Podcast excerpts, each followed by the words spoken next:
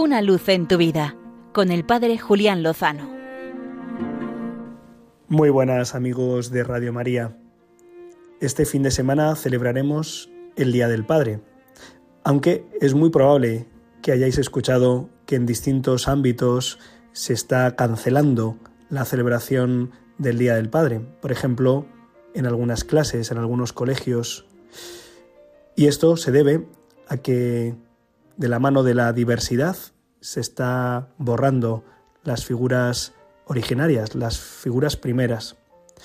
¿Qué podemos hacer ante esto? Pues dar muchas gracias a Dios por la figura paterna. Ya sabéis que Jesús nos dijo en el Evangelio, no llaméis Padre en la tierra a nadie, porque solo tenéis uno, el Padre del cielo. Pero eso no lo hizo para que dejáramos de llamar papá a nuestros padres, sino para que entendiéramos y para que todos viviéramos la paternidad como imagen, como destello de la única profunda y originaria paternidad que es la de Dios, el dador, el que se entrega, el que nos cuida, el que nos corrige, el que nos acompaña, el que nos da la vida.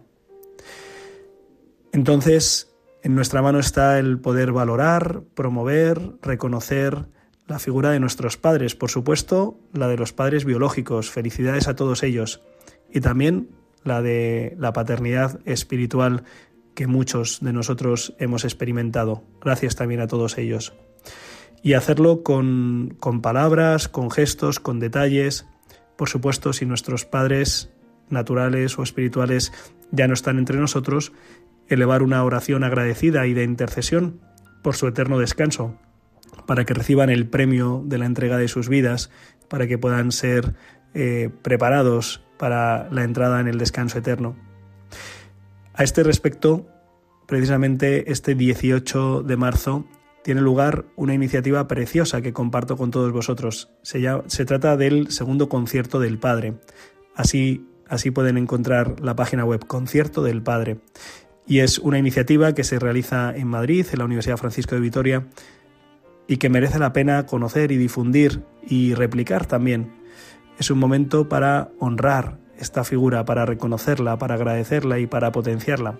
Y tal vez tú que me estás escuchando, que tienes miedo a la paternidad y que no estás abierto a los designios de Dios, sea un buen momento para decirle a Dios, Señor, ¿tú me quieres a mí como Padre, ya sea natural o ya sea espiritual?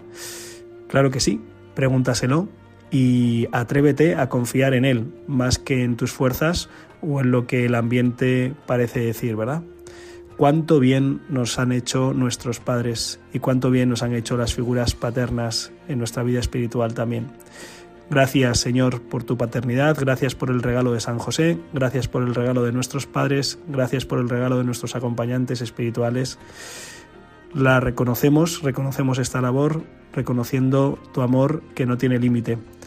Y recordamos que contigo seguro lo mejor está por llegar. Una luz en tu vida con el Padre Julián Lozano.